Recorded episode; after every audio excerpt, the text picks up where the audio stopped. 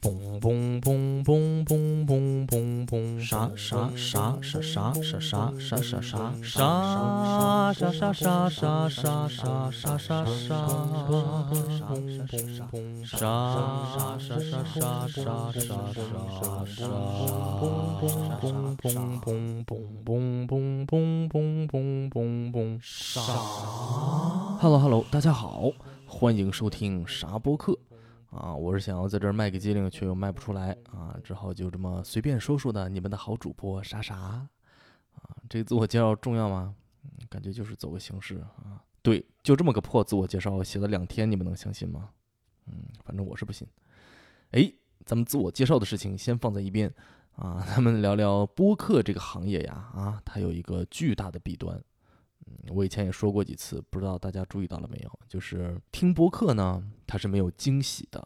对，就是它的题目啊和介绍文本都会提前把内容剧透的，那叫一个彻彻底底，是吧？于是呢，作为永远想创新、永远想要走在世界前沿的新一代中文播客的领头牛，为了改变这个尴尬的现状呢，我这一期专门费了很大的功夫啊，为大家做了和咱们音频节目内容完全无关的标题，以及详尽的关于素描喜剧的介绍文本，甚至还配了大量的图片。但是，听众朋友们，你们所不知道的是，咱们今天聊的话题啊，其实是生活在阿拉斯加的海狮。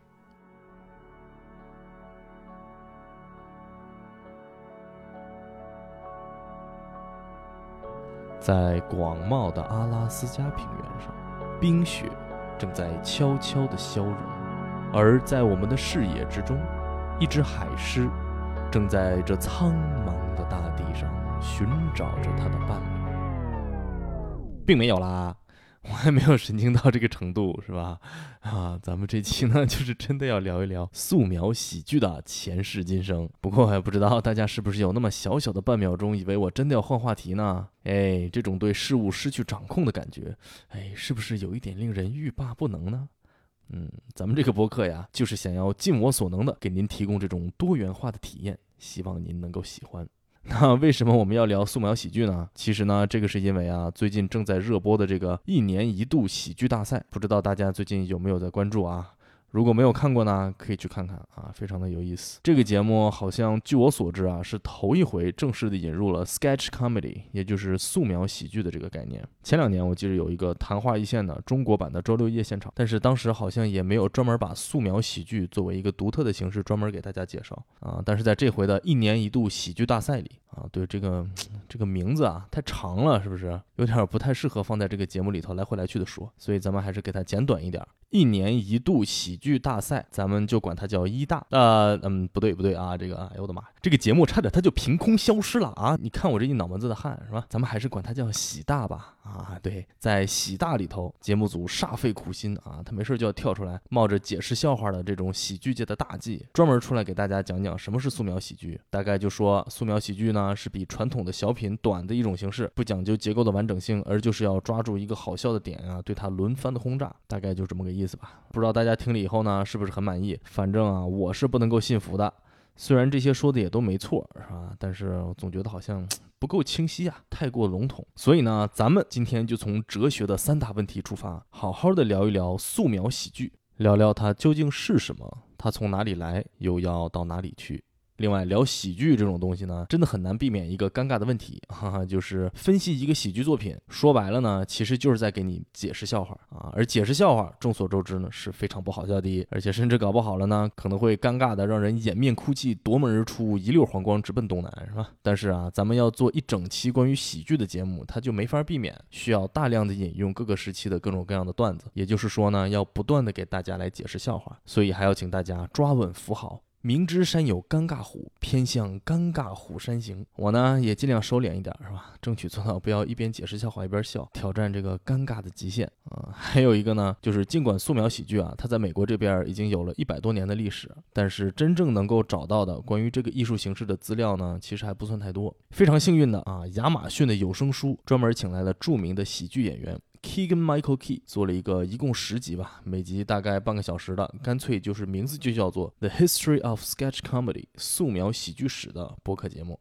Keegan Michael Key 嗯，大家听了这名字可能还不太了解，不太熟悉。不过呢，如果你去咱们这个文本里啊看这个人的照片啊，应该一下就能认出来，他就是当年在一五年白宫记者晚宴的时候，奥巴马请出来的自己的愤怒翻译官 （Anger Translator）。而他最出名的作品呢，也就是和 Jordan Peele 一起合作的 Key and Peele 系列喜剧。我为什么说大家应该能认出他来呢？因为啊，他这套系列短剧，你在刷各种 APP 视频号的时候呢，基本不可能错过。各种搞笑视频号他都在放，一般都会啊没头没尾的截上那么一段啊，然后配上一些夸张的标题、巨大的文字啊，在最后加上一个奇奇怪怪的彰显幽默。但是其实大家都知道，是为了逃避版权问题的这种傻不拉几的背景音乐啊，烦死个人。嗯，这个不提。这哥们儿呢，他是滨州州立大学戏剧学院的硕士，专业研究的就是素描喜剧。所以啊，对素描喜剧这种艺术形式感兴趣的朋友。们呢，不妨去听听看啊，讲的挺好的，非常的推荐。但是呢，在他的节目里头，因为是面对的是美国听众嘛，里面有大量的引用啊，比如说说他列举了很多二三十年代或者是四五十年代的喜剧大师和他们的作品啊，再加上还有很多这种和美国历史文化紧密相连的话题啊，乍一听呢，可能还比较吃力。所以呢，大家今天算是来着了啊。咱们的这个节目呀，肯定不会做的这么专业，我就从一个喜剧业余爱好者的角度来给大家讲讲吧。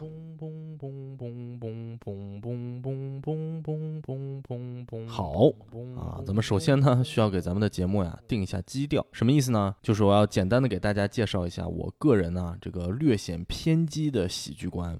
嗯，咱们老听说什么所谓的喜剧的内核是悲剧啊，要么喜剧一会儿是讽刺的艺术，一会儿是冒犯的艺术啊，这种听起来好像煞有介事的说法，这些说法有没有道理呢？喜剧到底是个什么东西呢？这件事儿啊，它自有专业人士啊去研究。对于我这种啊普通到都不是爱奇艺会员的观众来说呢，喜剧的内核到底是啥？要我看就没别的，是吧？它就得是好笑。如果一个喜剧不好笑，它就不光是内核，它就连外壳它也得都是悲剧。对，这就是我的唯好笑主义的喜剧观。嗯，这个喜剧观呢，还可以衍生出这么几个小点。一个呢，就是我觉得喜剧啊是不应该有边界的啊。就说如果说喜剧的目的就是笑，那么世界上的一切它只要是好笑啊，就应该可以被允许拿来开玩笑。另外呢，我觉得喜剧啊，它不应该有高雅低俗之分，而只应该有好笑和不好笑的分别啊。还有一个就是，我觉得作为喜剧来讲啊，没有必要特别讲究什么结构、主题、剧情，甚至人物塑造啊这些特别讲究逻辑的东西。如果他们会影响这个作品是否好笑呢，那么就应该被弱化处理。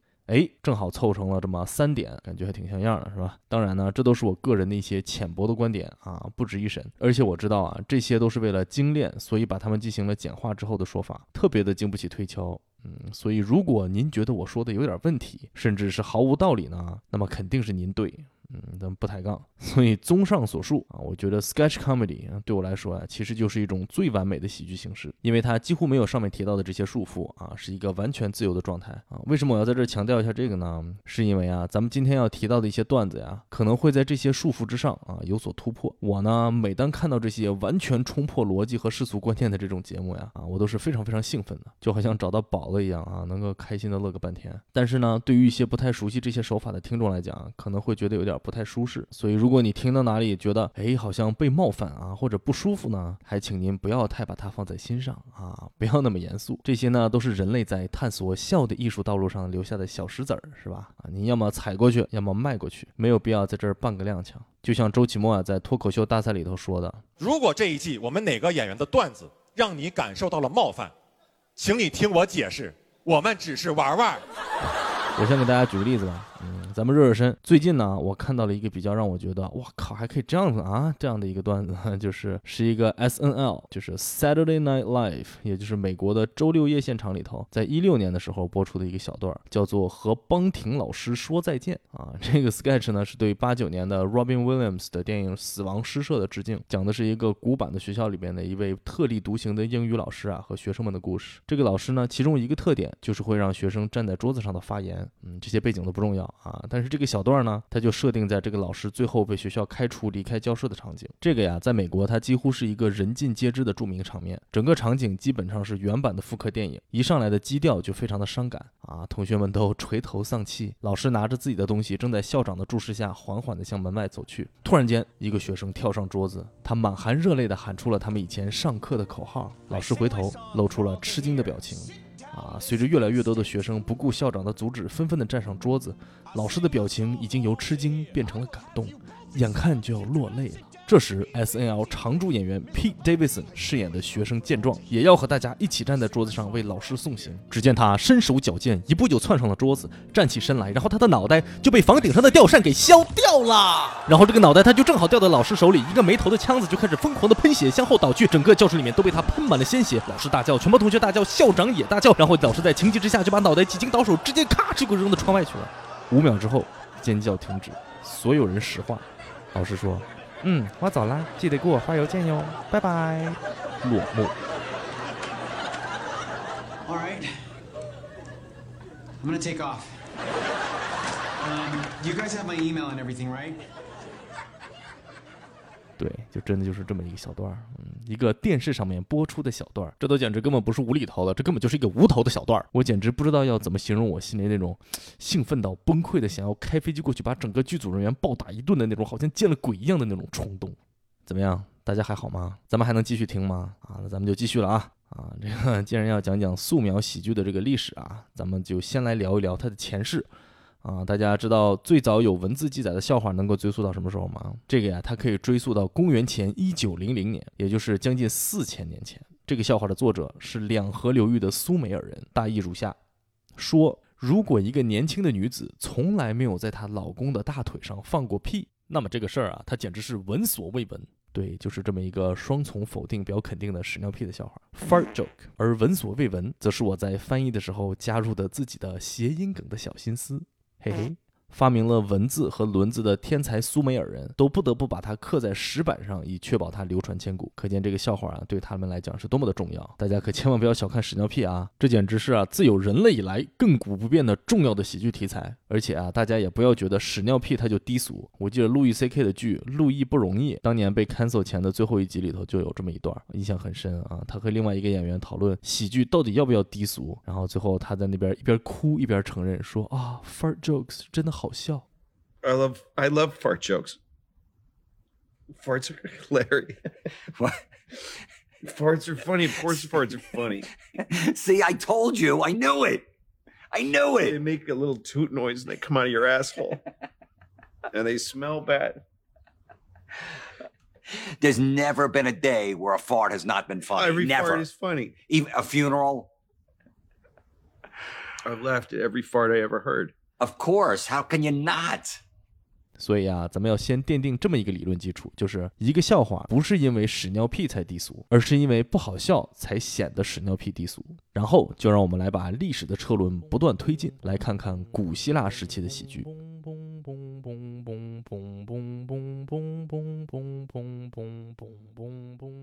嗯，没错，伟大的古希腊喜剧，人类的喜剧之光。comedy 这个词儿啊，它就是从希腊语来的，它流传千年至今。翻开一看，出梗的时候，往往也是梗从始出啊！我再给大家举个例子，为了咱们这个节目呀，我还专门有幸拜读了古希腊剧作家阿里斯托芬的著作《蛙》啊，这个“蛙”是青蛙的“蛙”啊，这个是一个剧的名字啊，并不是一个感叹词。咱们这个节目呀，它并没有这么奇怪的感叹词。阿里斯托芬。公元前四百年左右的人物，相传呢，他一生中创作有四十四部喜剧，至今啊仍然流传在世，并且仍然还在被拿来演出的呢有十一部，据说是现存最早的喜剧作品。阿里斯托芬呢也因此啊被誉为是喜剧之父啊，也就是喜剧的爸爸。可见呢，妥善保存自己的作品是多么的重要，是吧？对了，我我觉得呀。老把第一个干什么什么的人呢，叫做什么什么之父，或者是什么什么之母。嗯，这是一个很奇怪的习俗。阿里斯托芬是喜剧的爸爸，而他的老婆却不是喜剧之母。那么他的三个同样是剧作家的儿子又是什么呢？他们是喜剧同父异母的兄弟吗？啊，很奇怪啊，是一个辈分很混乱的这么一个状态。嗯，一点这个人生的小思考和大家分享。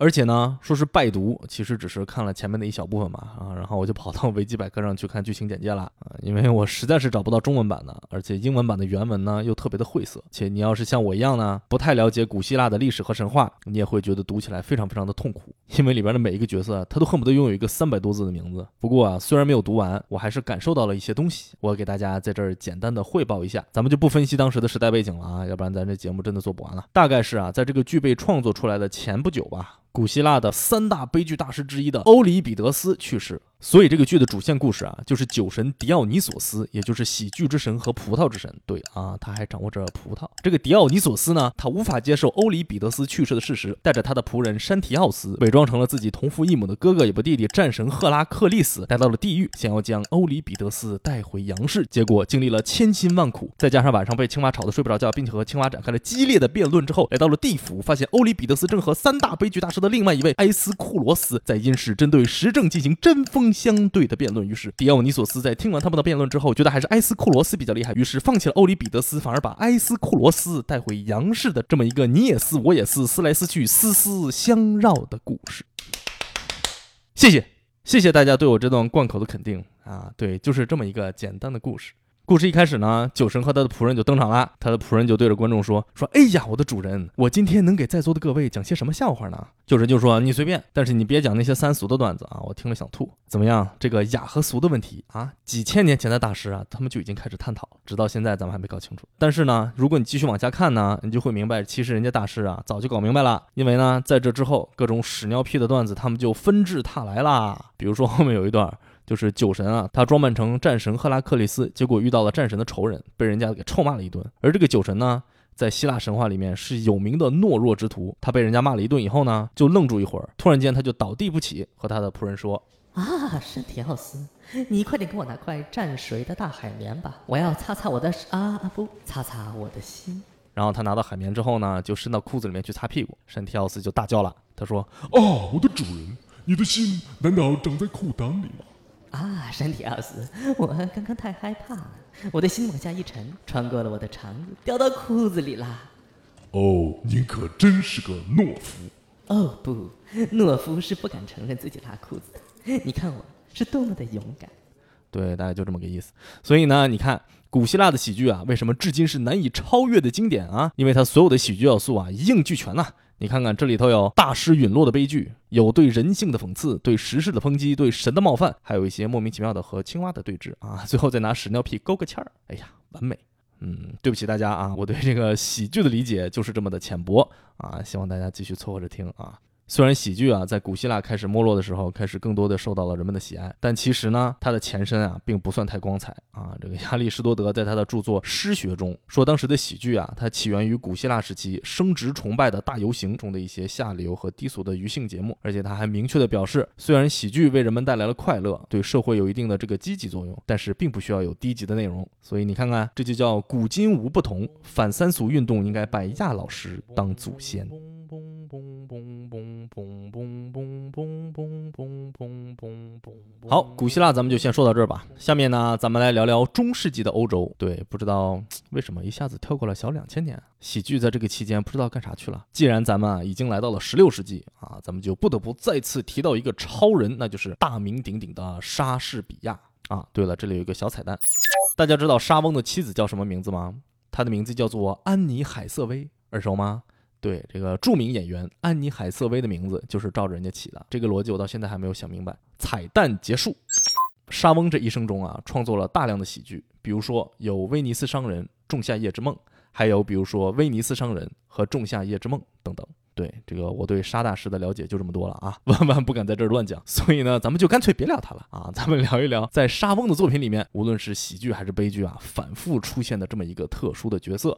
那就是 the court jester，又叫做 the fool，或者是 the licensed fool，宫廷小丑。宫廷小丑是欧洲中世纪文艺复兴时期啊，由贵族或者是君主雇佣来招待客人的啊，应该可以算是职业的喜剧演员吧。但是他们的角色其实又和喜剧演员有所不同，除了娱乐宾客以外呢，还有一部分啊政治身份在里头。jester 这个词最早来源于法语，意思是讲故事的人或者是吟游诗人。所以，宫廷小丑啊，最早啊，也是最主要的表演方式呢，其实是用歌唱的形式来讲故事，类似于脱口秀大会里头王冕的表演方式。但发展到后来以后啊，这个行业也就像所有其他的行业一样了，已经卷得不行了。笑话、模仿秀、魔术、杂技啊，什么都上了啊。据说还有一个人的绝活是事先藏在一个巨大的饼里头，然后突然跳出来吓人一跳。对，当然呢，这个里面也躲不开屎尿屁。英国国王亨利二世的宫廷小丑名字叫做 Roland the Fat，这哥们儿每年圣诞节的时候呢。都要为英国皇室家庭以及其宾客表演他的拿手绝活，叫做跳哨放，就是先翻个跟头，吹一个口哨，最后再啊压个轴虽然咱们不知道具体怎么操作的啊，但是这个，哎呀，感觉会很精彩呀。啊！然后在这些所有各式各样的绝活中间呢，有一个特别值得一提的，就是啊，类似于一个吐槽大会的这么一种对观众们所熟悉的人物进行各种调侃讽刺的表演形式。注意，宫廷小丑他们是受到贵族和君主雇佣的。那么他们的观众群和吐槽对象呢，就是往往是各路的权贵。有一种说法，甚至是说啊，宫廷小丑在当时是唯一可以公开讽刺君主的人。所谓 licensed fool 嘛，就是奉旨装傻啊，可以奉旨臭损。哎，扑克牌里面 Joker 比 King 大啊，不知道是不是这个原因。据说啊，苏格兰国王詹姆斯六世雇佣的这个宫廷小丑啊，叫做 Archbold Armstrong。对，这个名字引起了我的生理不适。Archbold，Arch，A R C H I 是 architect 的前一半，然后 bold 感觉好像在说建筑师都得秃头，而且还姓 Armstrong，所以说虽然秃头，但是胳膊有劲儿，是这意思吗？行吧，不重要啊，不重要。这个哥们儿呢，跟他的名字一样硬核，终其一生啊，致力于对各路权贵进行毫无保留、猖狂的吐槽，在当时名震一时。记载他的段子的小册子呢，也是传遍了大街小巷。后来果然因为这个人啊，后来太过猖狂，左右实在是太损，他最后啊，还是被詹姆斯六世处以外套拉过头顶、赶出宫廷罪。嗯，为啥要把外套拉过头顶？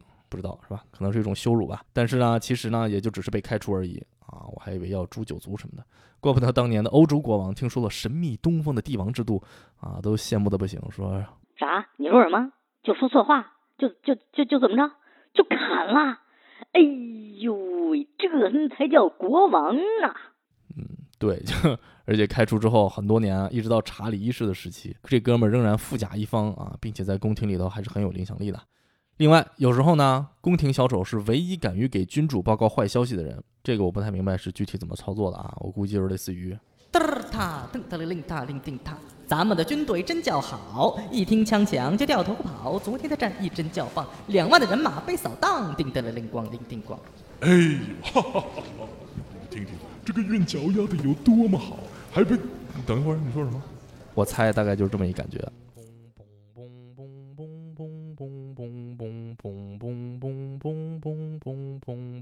当然呢，宫廷小丑啊，并不是当时唯一的职业喜剧人。在十六世纪左右吧，在意大利兴起了一种叫做职业喜剧的表演形式 （commedia dell'arte），翻译成英文叫做 “comedy of the profession”，也就是职业喜剧人或者是职业喜剧剧场。这种表演形式啊，在十六到十八世纪之间风靡了整个欧洲，对后世产生了难以估量的巨大影响。可以毫不夸张地说呢，甚至直到现在，在咱们每天看的这种剧场演出、情景喜剧、即兴喜剧乃至电影电视剧啊等等等等之中吧，都能够找到它的影子，简直堪称是人类戏剧之光。而且 commedia dell'arte 的表演形式呢，其实非常接近咱们今天聊的素描喜剧。哎，对，咱们今天聊的可是素描喜剧哦，你们是不是已经快忘了啊？别急啊，今天啊，咱们努努力，争取聊到它。那么这个意大利的职业喜剧到底是个啥呢？它其实啊，有点像咱们早年间乡镇里头到处走学的剧团啊，只不过他们演的不是什么唱歌跳舞说相声什么的，而一般都是演一些没头没尾的短小的喜剧片段。在最开始的时候啊，这类的表演往往都非常的粗俗，男女演员穿的很少的衣服啊，演一些特别低俗的桥段。哎，怎么好像在说二人转？啊，这个说到这个二人转呢，啊啊没有，我没去看过现场啊，但是记得当年看过几个视频，看得我是目瞪口呆，呆若木鸡，鸡兔同笼啊。最震撼的呢是镜头一转，观众席里还有几个十来岁的小孩儿。哎，谁说咱们国家没有性教育是吧？简直了。所以呢，这类演出啊，在当年保守的宗教环境下啊，就会被教会啊、民政当局啊各种围追堵截啊。不过显然呢，人民群众还是喜闻乐见第一，所以呢，他们就打一枪换一个地方。啊，这种游牧的传统呢，也造就了它的几个特点，一个就是节目都是短剧啊，没法有连续剧，因为演着演着就跑了，连不续。另一个呢非常神奇，因为意大利当地啊方言众多，互相之间都听不太懂，所以他们在表演上就非常依赖于夸张的肢体语言来传达信息，在很多时候啊甚至根本就变成了哑剧。另外啊这类演出呢都是即兴的啊，一般只有一个故事大纲，剩下呢全靠演员在台上根据当天的观众反应啊当场编词儿，而且为了保证不冷场呢，他们还有一些小小的法宝啊，就是所谓的 Lazzi。这其实呢就是一个小段子库吧，这个感觉跟咱们的相声的电话有点像。演员如果觉得现场的效果不佳，就可以随时召唤出来的一些幽默的小段儿吧。啊，给大家说一个啊，就是主人出门前和仆人说：“你看好家，一个苍蝇都不许放进来哟。”啊，结果回家的时候一推门，一屋子人都在那大吃大喝，是吧？然后仆人凑过来说：“嘿，您瞧，没有苍蝇。”啊，就像这样的破段子呢，至今仍然记录在案的还有很多啊，而且还有一些特别特别的三俗，我就不给大家在这里赘述了，大概就是这么个意思。说了半天啊，其实 Commedia dell'arte 最大的特点呢，是在于它长期以来归纳总结出来的角色设定。这个呢，就有点像咱们的京剧啊，人物可以分成生旦净末丑这么几个大类。意大利职业喜剧的人物设定啊，也大致可以分成四大类啊，他们分别是仆人，也叫丑角，老人或者叫主人，一对热恋中的年轻男女和一个爱吹牛的船长或者是军人。在这四个大类里面，还有一些细分的小类，并且都有自己特定的名字。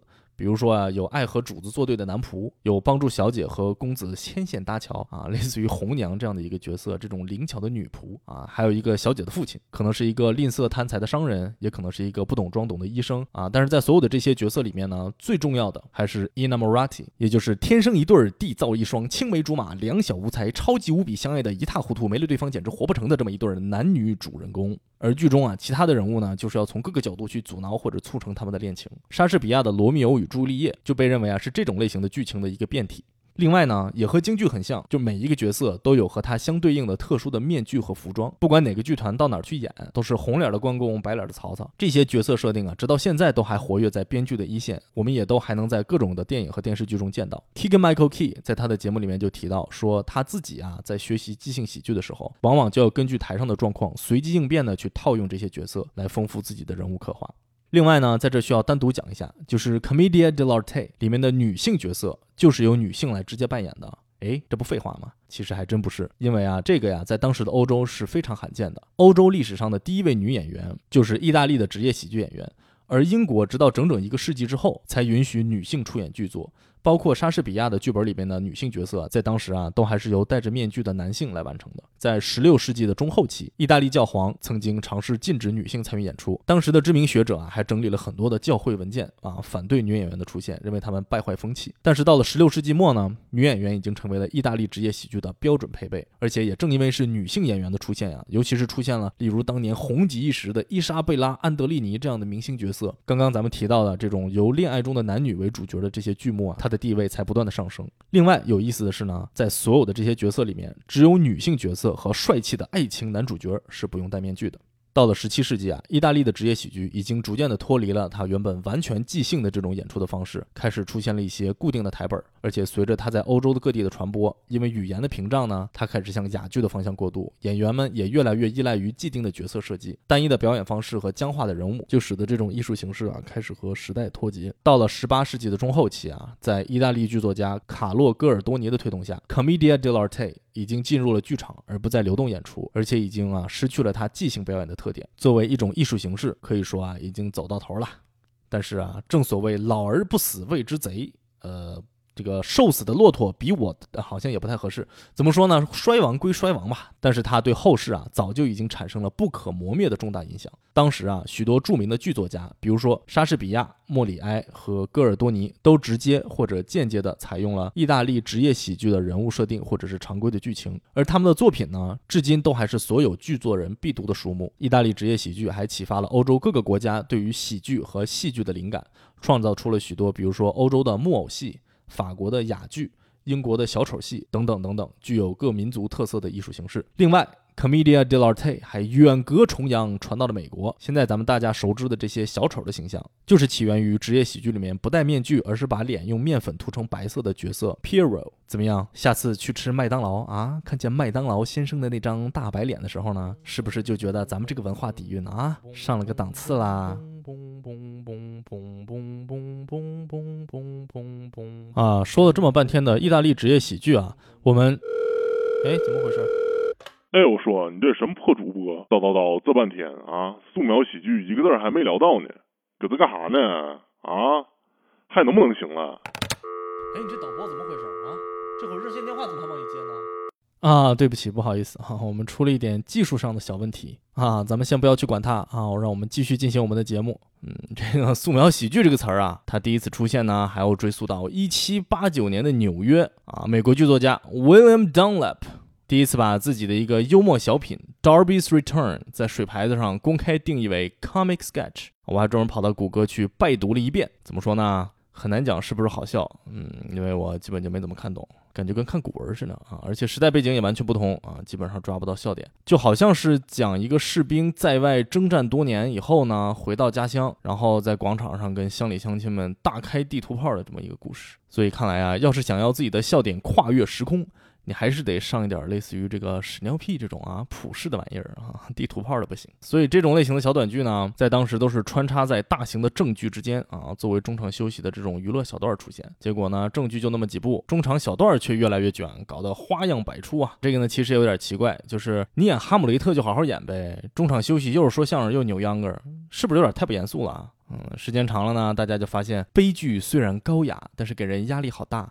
啊，老子第二天还上班呢，为啥要在这看这些要死要活的，是吧？所以呢，到了十九世纪初，这些中场小段啊，就干脆独立出去了，成为了一种新的演出形式，就是所谓的 variety show 综艺晚会。在美国呀，最早出现的一种综艺晚会的形式叫做 minstrelsy，在十九世纪中期，基本上成为了美国的这种主流的综艺表演。哎，这个玩意儿啊，虽然在喜剧历史上占有一席之地，但它呀其实是美国黑奴制度遗留下来的一个种族歧视的大毒瘤啊！啊，为啥这么说呢？因为这类表演啊，大多是由白人演员把脸涂黑来扮演黑人啊，也就是所谓的 blackface，而且内容呢也都是各种各样的表现黑人是多么的愚蠢、懒惰啊，从这个上面去出梗去取悦白人。大家可以去看一下咱们文稿里的配图啊，从当年的海报里面，大家也能看出来，基本上呢是把黑人当做小丑来刻画。咱们这个富含社会责任感的节目呀，啊，在第八期讲到美国种族歧视的问题的时候，提到了吉姆克劳法案。这个吉姆克劳 （Jim Crow） 的来历呢，就是源于啊，一八三零年代啊，红遍全美的 minstrel show Jump Jim Crow。另外呢，有些剧团的这类表演里面是有黑人演员的，但是黑人演员在扮演黑人角色的时候呢，也要把脸涂黑啊，是不是？就是这么一个操蛋的年代。这类表演啊，为了迎合当时白人的喜好，把黑奴的生活状态啊浪漫化了，而且传播的呢也是扭曲变形的黑人文化。minstrel show 啊，在它风行的几十年的时间里，基本上奠定了美国白人对黑人的错误的刻板印象啊。这些印象呢，甚至直到现在都还没有被扭转过来。而且除了种族歧视，他在性别歧视上也是不甘落后啊啊！各种各样的段子翻着花样在嘲讽女权意识。总之呢，哎，怎么说呢？一个艺术形式啊，它之所以能够风靡，其实是代表了当时的主流意识形态啊！你看看，真是太落后了，朋友们。那么这么一个美国历史文化大糟粕啊，咱为啥还要提它呢？没办法啊，凡事都讲究个两面性。唯物辩证法指出，一切存在的事物都由既相互对立又相互统一的一对矛盾组合而成。哎哎，怎么冒出来这么一句啊？在这个 minstrelsy 的一些积极意义中啊。别的咱就不细说了啊，就只说他对美国喜剧形式的贡献啊是尤为突出的，甚至可以说呢，他在节目形式和组织上奠定了至今美国娱乐大秀的基本结构，甚至直到如今的 S N L，也就是周六夜现场的开场嘉宾独白，然后在素描喜剧之间穿插音乐或者舞蹈的表演形式的这种结构，在当时啊就已经基本成型了啊，而且很多素描喜剧的表现形式呢也一直流传至今。另外呢，树桩演讲这个我不大知道应该怎么翻译啊，英文叫 stump speech，就是 minstrelsy 中演员的这种单口独白啊，一般认为是现在单口喜剧的前身。minstrel show 在南北战争之后迅速衰落，虽然啊哩哩啦啦的也一直演到了一九六零年代黑人民权运动啊才算是彻底停止吧，但是在二十世纪初，它就已经啊基本被其他比较新出现的娱乐形式取代了。burlesque 滑稽歌舞剧。起源于英国啊，在一八四零年左右呢，传入了美国。这种兽的表现形式啊，也很有意思。它基本上就是从各个方面、各个角度来花样恶搞一些当红的正剧和歌舞剧，就类似于当年啊惊声尖叫和惊声尖笑之间的关系啊。咱们在节目开始的时候呢，给大家介绍的这个 S N L 的那个掉脑袋的短剧啊，也是这样的路子。有的观众可能会说了，哎，你说的不对，我咋听说 burlesque 这个玩意儿可老低俗了呢？基本上要跟。不是一个等级了呢，是正儿八经的老资本主义毒瘤了。不信你去搜搜看，全都是那些不堪入目的图片和视频呢，我看的根本停不下来呀！哎，这位观众，这位观众，您懂得还挺多。Burlesque 传到美国之后呢，没多久就被勤劳而勇敢的美国人民给改良了啊！一开始还比较收敛，好像是最早搞了一个什么希腊女神大腿秀之类的，结果没想到效果拔群，所以就干脆彻底放开了啊！没办法啊，人性嘛，你很难和他去抗衡。就像是全球月访问量最多的网站啊。考研网站总是名列前茅，嗯，这就是咱们大环境不允许啊，否则我就好好给大家介绍介绍这个啊，关于这个考研的冷门知识，嗯，这个不多说了啊，这叫出人命。到了十九世纪的后期啊，崛起了一种新的综艺形式，叫做 vaudeville。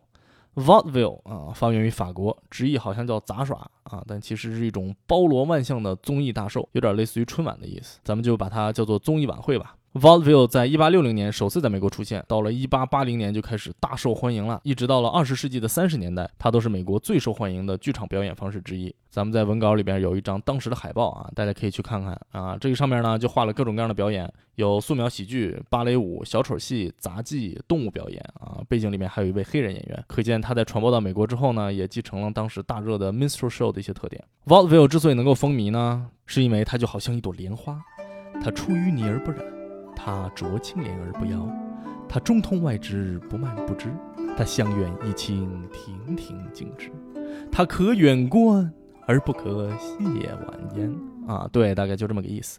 综艺剧院的经理人 Tony Pastor。这个人呢，现在被誉为是 The Dean of Vaudeville 啊，综艺晚会院长大人。他在 Minstrel Show 和 Burlesque 大行其道的19世纪中后期啊，在纽约最早开始推行所谓的干净的综艺表演，净化舞台，试图拉拢更多的中产阶级，为他们提供一个可以全家一同前往观看的综艺表演。他删掉了以往节目里面这些色情和低俗的桥段啊，并且在剧场里头禁酒，而作为替代呢。他给观众送点小礼物啊，小吃、小火腿肠什么的。他 这个大胆的改革呀，一时间风靡了纽约，其他的剧场经理人啊也纷纷效仿。后来呢，Benjamin Franklin Keith（B.F. Keith） 和他的合伙人 Edward Franklin L.B. the Second（E.F.L.B.）。啊，这个不知道为啥中间名字都叫富兰克林。他俩从波士顿起家，在美国和加拿大开了许多许多的连锁的剧场啊，并且将这种所谓的干净的表演推向了一个极端。在当时啊，任何演员你如果胆敢在台上口吐芬芳啊，那么作为惩罚呢，他之后的演出就会被立刻取消啊。而且他们还有个规矩，就是剧院经理啊，他时不时的会给某些演员寄一个蓝色的信封啊，告诉他们某些演出中的这些桥段或者语言啊需要被修改。而如果你屡教不改呢，就会被打上一个所谓的黑印。A black mark 意味着你会被所有他们连锁剧场里面拒绝演出，这在当时啊，基本上就意味着你演出生涯的结束了。怎么样，堪称美国的广电总局？在 Vaudeville 里面出现的喜剧形式啊，还有很多种啊，其中比如说小丑剧、幽默杂耍、英式哑剧、音乐剧等等等等吧。这些喜剧形式啊，可以说是基本上都是从咱们之前聊的 Commedia dell'arte 里面一脉相传而来。到了默片的时代呢，这其中的哑剧就突然在一瞬间成为了整个世界的焦点。默片时代。啊，我们第一个条件反射应该想到是谁？卓别林呐，没错，卓别林早年间就是在 Burles 中表演哑剧，后来到了 Vaudeville 时代，他在美国的连锁剧场里面进行了长达二十一个月的巡演，自此呢就声名大振，在当时被誉为是最好的哑剧演员。默片崛起之后呢，哑剧这种简直可以说是为默片而存在的艺术形式啊，就成了电影选角的大宝库啊，而卓别林本人呢，也就从此进入了电影的行业。对了，他刚入行的时候签的约是一周一百五十美元。折合到现在大概四千四百刀啊，听着不高是吧？一年也就一百三四十万人民币吧。不过呢，这是一九一三年的事情。到了一九一五年，卓别林进入电影业仅仅两年之后，他的年薪就已经达到了惊人的六十七万美元，换算到现在大概有一亿两千多万人民币吧。当时他才二十六岁，你说气人不？哎，怎么聊着聊着又聊到钱上去了？真是俗气。说到默片啊。还有一个大牛人，咱们不得不提，那就是 Buster Keaton。大家可能对他的名字不太熟悉啊，至少不如卓别林的名字这么如雷贯耳吧。但是他的作品啊，在当时可以说是远远的超越了他所在的时代。说一个大家比较熟悉的吧，这叫个什么文学手法？衬托啊，不重要。成龙大哥，他的多部电影中的许多镜头啊，比如说这个警察故事里面拿着雨伞挂公交车啊，A 计划里面抓着钟楼上的表针儿啊之后跌落的镜头，还有那个特别有名的牌坊倒塌的桥段等等等等吧，都是在向 Buster Keaton 致敬。他本人呢也曾经公开表示说，希望大家呀能够像记住伟大的 Buster Keaton 一样记住自己。显然呢，他已经做到了。这里啊，忍不住再向大家介绍一个喜剧的表演手法啊，叫做 slapstick 啊，它是一种来源于 comedia dell'arte 的表演手法啊，指的是啊，用超出人们认知常识的特别夸张的动作或者表情呢，甚至是一些适当的暴力啊，来造成搞笑效果的这么一种表演方式。名字的来由呢，是当时意大利职业喜剧里面经常使用的一种特殊道具。打起人来特别的响啊，但是不怎么疼。咱们的文稿里有照片，大家可以去看看。这个呢，就有点像咱们相声里的口吐莲花、拉洋片、舞坠子或者行酒令啊，这里拿着扇子打的捧哏的脑袋啪啪作响的这类节目。这不是这怎么意思？舞坠子，舞坠子就非打呀！你过来坐着，来，我我还做什么呀？行，有人管没有啊？嘿，郭德纲又打人了，嘿！咱们刚刚提到的卓别林、Buster Keaton，甚至是成龙电影里面的动作喜剧的部分，其实都可以归类于这种手法。而且如果你仔细琢磨呢，还有大量大量的喜剧作品啊，其实都是使用了这种手法。比如说憨豆先生啊，金凯瑞的所有电影，迪士尼早年间啊，包括猫和老鼠系列在内的几乎所有的动画片儿，其实都是 slapstick。除了哑剧呢，vaudeville 里当然还有咱们今天的大主角素描喜剧。对，当时有一类的素描喜剧呢，叫做 crosstalk。嗯，怎么说呢？基本上就是相声。我之前啊对这类的表演了解还真是不多，所以呢专门去搜着看了几个。什么感觉呢？就是这种表演啊，其实不如说更像是慢才，两个人抓住一两个笑点，来回来去，来回来去在那念叨，配合必须要一句接着一句，特别的默契才可以。主要是要用密不透风的节奏来达到喜剧的效果啊。这里有一个比较著名的段子，叫做 Who's on first？由一捧一逗的一对喜剧大师 Abbott and Costello 创作。啊，这个段子呢，讲的是两个人在讨论一个棒球队队员都叫什么名字，结果发现啊，这个队里头没有一个人的名字是正常的啊。我给大家试着翻译加表演一下啊。啊，您在这儿演出呢？哎，我在这儿演出。听说你们相声演员呢？嗯，好，呃，不对，好像串台了，重新来啊，重新来。啊，您在这儿演出呢？哎，我在这儿演出。啊，听说你还在经营一个棒球队啊？啊，是啊，是啊。那你们队里都有哪些成员？给我介绍介绍。哦，我这个棒球队啊，一垒是谁？二垒叫啥？三垒我不知道。啊，对呀，我就是想知道你们队这些人的名字。我已经告诉你了，一垒是谁？二垒叫啥？三垒我不知道。不是你自己的队伍，你不知道人家名字吗？我就问你，你们队一垒是谁？对。不是，我是问你，你们队一垒叫啥？哎，二垒叫啥？我不知道啊。他是三垒。我没问你三垒，谁是三垒啊？谁是一垒？啊，真是不表演一下都不知道这个段子有多难。这个段子一共有八分多钟，这俩人就一直在这些名字上面来回这么折腾，来回这么折腾，越折腾问的人越崩溃，越激动，语速也越来越快，而回答的人呢，就一直表情严肃，在那跟他解释，是吧？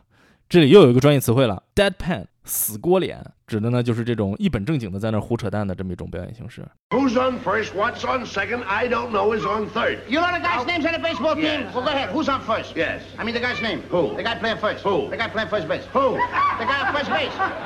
Who is on first? What are you asking me for? I don't know. Now wait a minute. I'm not. I'm asking you who's on first. That's his name. Well, go ahead and tell me. Who? The guy on first. That's it. That's his name. Well, you ain't said nothing. I ain't asked you nothing. You did. You know the guy's name on first base? Sure. Well, tell me the guy's name on first base. Who?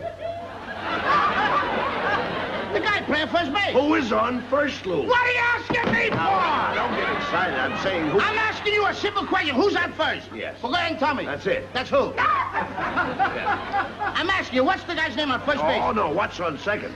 I'm not asking you who's on second. Who's on first? One base at a time now. Don't mix up my. I'm not mixing up anybody. Now, what's the guy's name on first base? Now what is on second? I'm not asking you who's on second. Who is on first? I don't know. He's on third. We're not talking. 这个段子呀，已经有八十多年的历史了啊！你到现在听呢，还是觉得很有意思。Jimmy Fallon 在一二年的时候，还和 Jerry Seinfeld 合演了一个多人的版本。这个段子啊，它基本上在美国呢是属于报菜名这个级别的喜剧入门的基础节目。哎，对了，我突然感觉这个梗非常适合咱们的这个播客呀！啊，我这就当场创作一个小段，请大家欣赏。嘿哈喽，早上好啊！啊，早上好，早上好。我听说你也爱听播客呀？啊，对，我每天都听。你爱听啥播客？哎，你怎么知道？不是，我不知道啊，所以我才问你啊。啊，你不都说了吗？我爱听啥播客？我怎么知道？我是想说你爱听什么电台？哦，嗨，哎，你早说嘛！我也爱听什么电台。啊，对，没错，我前两天还发现有一个播客节目，它叫什么电台？不过人家是一个讲电影的大台啊，咱们就不在这儿给人身边蹭呼了啊。Vaudeville 在默片崛起后啊，逐渐的落寞了，大量的知名演员啊，因为高薪啊，流动到了电影工业，而且因为电影的票价低廉呢，导致了观众的流失，再加上运营成本太高啊，种种原因吧。啊，很多当年的剧院都被改造成了电影院。而在默片时代的末尾，又崛起了一种新的媒体形式，这也就更加加剧了 vaudeville 的消亡。这种媒体形式就是广播电台。哎，说到这个广播电台呀，哎，不禁勾起老夫的一点凡尘了。回忆过去啊，以前在高中的时候啊，我和几个同学一起做了个网站。在那个年代啊，做个网站还是一个顶顶了不得的事情呢啊！可见我有多老是吧？结果不知道为啥，可能是我们学校拿这个事儿出去吹牛了。当时我们那个三线小城的市广播站啊，还邀请我们三个去做了一期将近一个小时的专题采访。对，这可是正儿八经的广播啊，带天线的那种。当时好像还是晚上七八点的节目，我们仨过去的时候天还没全黑，所以我估计可能是夏天。当时我们看见人家广播站里头的信号塔，还觉得哎呀，这家可老高了，那信号得传老远了。我还记着啊，当时人家广播室挺像样的啊，满墙的四棱锥。后来学了建筑以后啊，知道那玩意儿叫吸音墙。哎呀，采访我们的那个主播呢，是一个年轻的姑娘，名字叫爱子，名字起的还挺暧昧。年深日久啊，人家的相貌我已经完全记不起来了。我就只记着，在那个暖风吹动的夜晚，我们三个坐在一间狭小的播音室里面，每个人面对着一个大麦克风，而从播音台的对面传来了一阵阵温柔的声音，缓缓地拨动着三个少男情窦未开的心弦。啊，也可能开了啊，我不知道这个，有功夫去问问他俩当时开没开。哎，真是青葱的岁月呀！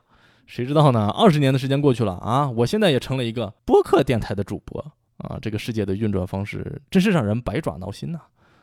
现在想想，当时可是直播节目啊，我们就噼里啪啦在那一顿乱喷，哪像现在我在这写稿不说，录完音还能修修剪剪，主题上还得挑挑拣拣。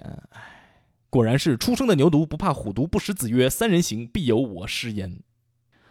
啊，对了，咱聊啥来着？啊，怎么一提到广播就串没影了？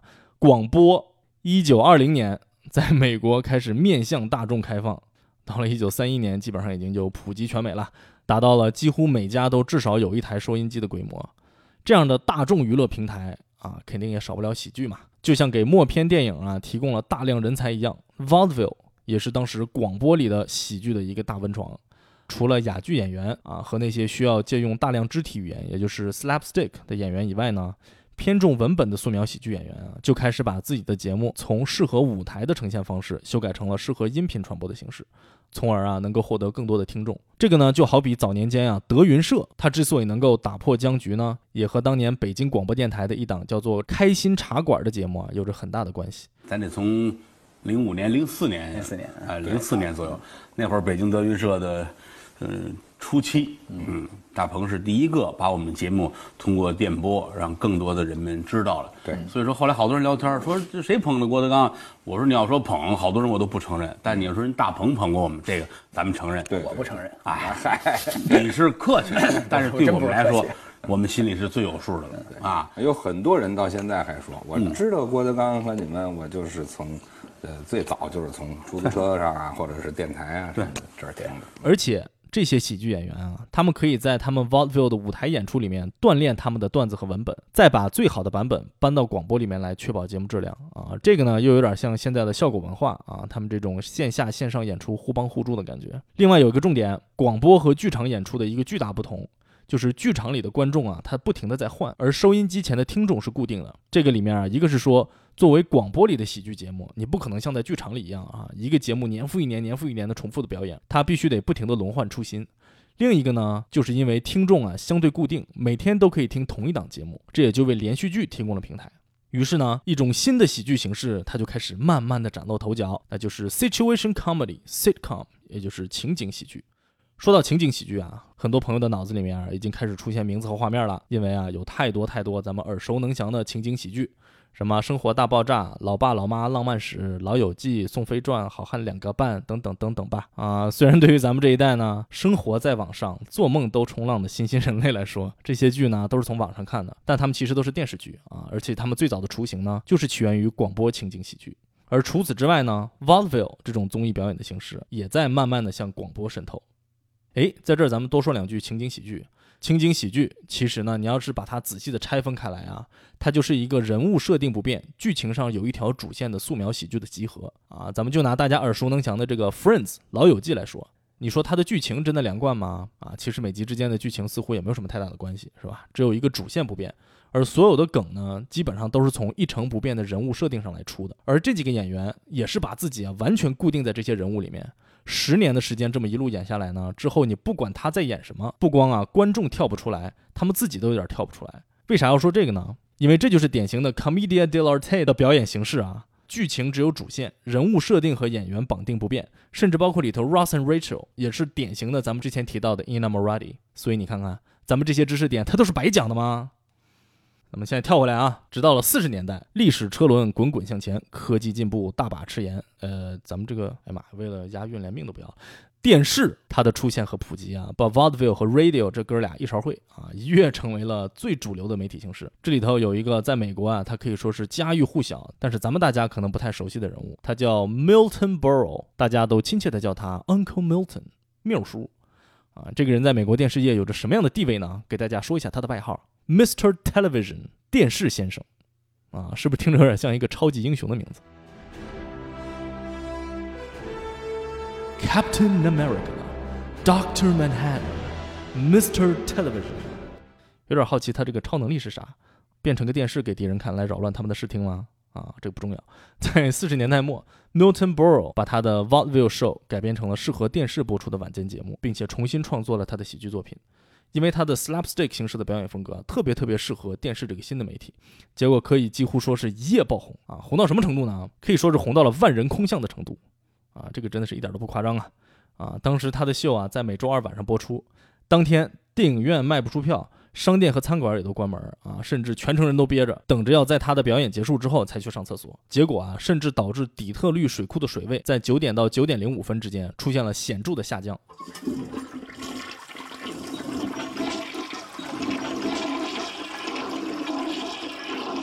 这都不是万人空巷，这简直是万人同时。对，真的就是这么夸张。他的综艺秀啊，在四九年一年就使得美国电视销量直接翻了一番，简直可以说是推动全美电视普及的幕后黑手。呃，不对，看不见的大手，他不配，看不见的小嫩手吧。哎，这个呢，就让我想起来九十年代的单田芳老师。另外啊，这个人还有一个值得一提的壮举，当时他签约的电视台啊，想要阻止黑人演员上台表演，这哥们儿就直接说：“你要是不让我请他们上台，我就不演了。”然后他就和电视台一直僵持到了表演开始前的十分钟，电视台才终于退缩了。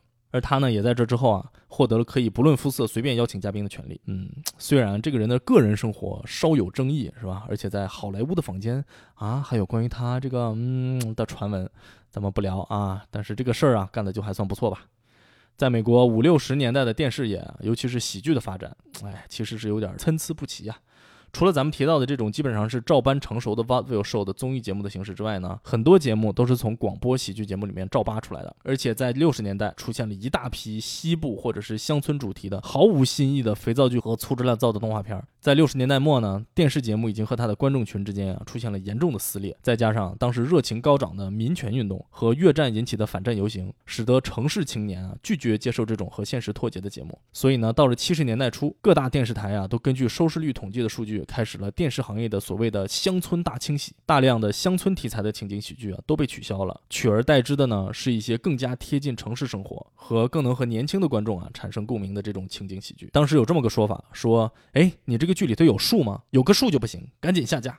甚至当时啊，包括李小龙在美国呀推销他写的电视剧系列《勇士》的时候啊，人家就跟他说，哎呀，这个不好意思，这个西部题材的剧啊现在有点过时。结果我刚刚一查，好像这个剧一九年被他女儿给拍出来了。嗯，可见这个历史车轮啊，它不光滚滚向前，它还讲究个轮回。于是时间来到了一九七五年，素描喜剧界的翘楚，无与伦比的 S N L Saturday Night Live 周六夜现场开播啦！首映式。有在 Chris Rock、Louis C.K.、Bill Burr、Dave Chappelle 等等等等众多喜剧演员和默默无闻的一个我心中那盏独一无二的明灯——单口喜剧侠 George Carlin 担任主持啊！这个节目呢，从一九七五年开始一路演到现在啊，一共演了四十七季。八百八十多集，光正式播出的就有七千多个素描喜剧，而且啊，他还为咱们这个世界是吧，培养出了大量的喜剧明星啊！我还专门去挨个看了他历年常驻演员的列表和编剧列表，啊，不多，加起来三百来人吧。嗯，这就是为什么咱们这个节目两个月也更新不出一期啊！啊，我一边看一边不断的发出惊呼啊，原来他也在 S N L。哎，这么厉害的一个节目，而且这么扣题，咱们可一定要把它好好的掰开了揉碎了，然后把它放下不表，并且在这个令人困惑的节骨眼上，直接的我们就结束这期节目吧。惊不惊喜，开不开心？这都不是虎头蛇尾，这叫虎头没腿。为啥呢？因为再不结束，咱们这期节目就永远也做不出来了。眼瞅着咱们都整整两个月没有更新了，是吧？哎，承蒙大家的照顾，还没有转身甩手利索的离我而去。我感觉我现在做节目呀，哎，尤其是这种知识性比较强的节目，有点开始不太能够控制住自己。哈，怎么说呢？就是我很容易啊，一下就钻进去了啊，看了大量大量的资料，然后就什么都想跟大家说，一点点小的东西都舍不得放开手。咱们这期节目里头啊，刚刚大家听到的这些内容，里面有好多的章节都是写了又写，删了又删，到后来我都有点自我怀疑了。你说我图个啥？图穷匕现吗？每期一个谐音梗，穿的再少也不冷。唉，你们觉得我是不是应该干脆放弃一下运得了？不过大家也不用担心，之后啊还有很多的内容。如果大家听完了觉得意犹未尽呢，咱们就围绕着这个话题啊，还是可以继续聊。就算凑不出一期完整的节目啊，也可以至少做成一期番外篇吧。给大家讲讲我心中的几个不可替代的喜剧团体和他们的作品，啊，也可以和大家细数一下 S N L 背后各种各样离奇的故事。所以呢，大家还是要敬请期待。另外，在这两个月里啊，我也并不是啥也没干，是吧？啊，除了慢慢腾腾的做出了这么棒的一期大好节目以外呢，啊，我还走出了舒适圈，做了一些新的尝试，啊，比如说参与了播客先生旗下主播与诗的一期录制。感兴趣的朋友们呢，可以去听听看。在朗诵了《将进酒》的同时，讲了一个有趣的小故事，啊，另外啊，我还和咱们播客节目《佐治亚小帅》啊串了一次台，也尝试了一回对谈类的播客录制。怎么说呢？非常的刺激啊，感慨良多 啊。他的这期节目啊，应该也会在近期播出，应该会比我的节目更早上线吧。希望大家去多多支持。之后啊，我应该也会把这期节目啊作为一期番外篇啊，给大家在这里推出。另外啊，咱们这一期的节目啊是第十九期节目了。啥播客已经走过了一年多的时间，今年的十月份吧，啊，啥播客开通一周年的时候。我还写了一段话，是吧？放在小宇宙的节目公告里头，里边还提到说，哎呀，想要大家给我发邮件提问，任何不过分暴露隐私的话题啊，我都愿意热情的为您解答。而且当时还想着说，要把这些解答合起来做成一期节目，作为第二十期，也就是第二季的收官之作来给大家播出。公告发出去快两个月了，哎呀，成果可喜啊！我已经成功的收到了整整零封邮件和共计零个问题，很好，没有问题。所以呢，我下期节目啊，准备做一个劲爆的话题，和大家分享一个我个人啊比较重要的一段人生经历吧。哎，在这里做一个预告，希望能够成功的吊起您的胃口啊，而且呢，希望能够在今年结束之前成功上线吧。行嘞，啊，希望大家通过这期信息量满满的节目，对素描喜剧有了一定的了解。嗯，咱们好像都没怎么聊到素描喜剧啊，不过没有关系，居高临下，信息爆炸，剩下的呢，希望您自己去慢慢的体会。究竟素描喜剧是个什么东西？不重要，是吧？好笑就完了。感谢大家的收听，咱们下期节目再见。拜拜！嘣嘣嘣嘣嘣嘣嘣！感谢大家收听啥播客，喜欢啥播客的朋友们呢？还有，请您在小宇宙 APP、喜马拉雅 APP 或者任何您其他收听播客的 APP 中踊跃的订阅、癫狂的转发。同时，如果您对我这个播客有什么意见或者建议，或者您有什么想要听到的话题，就请在评论区留言吧。总之，感谢大家的支持，拜拜。 뽕뽕뽕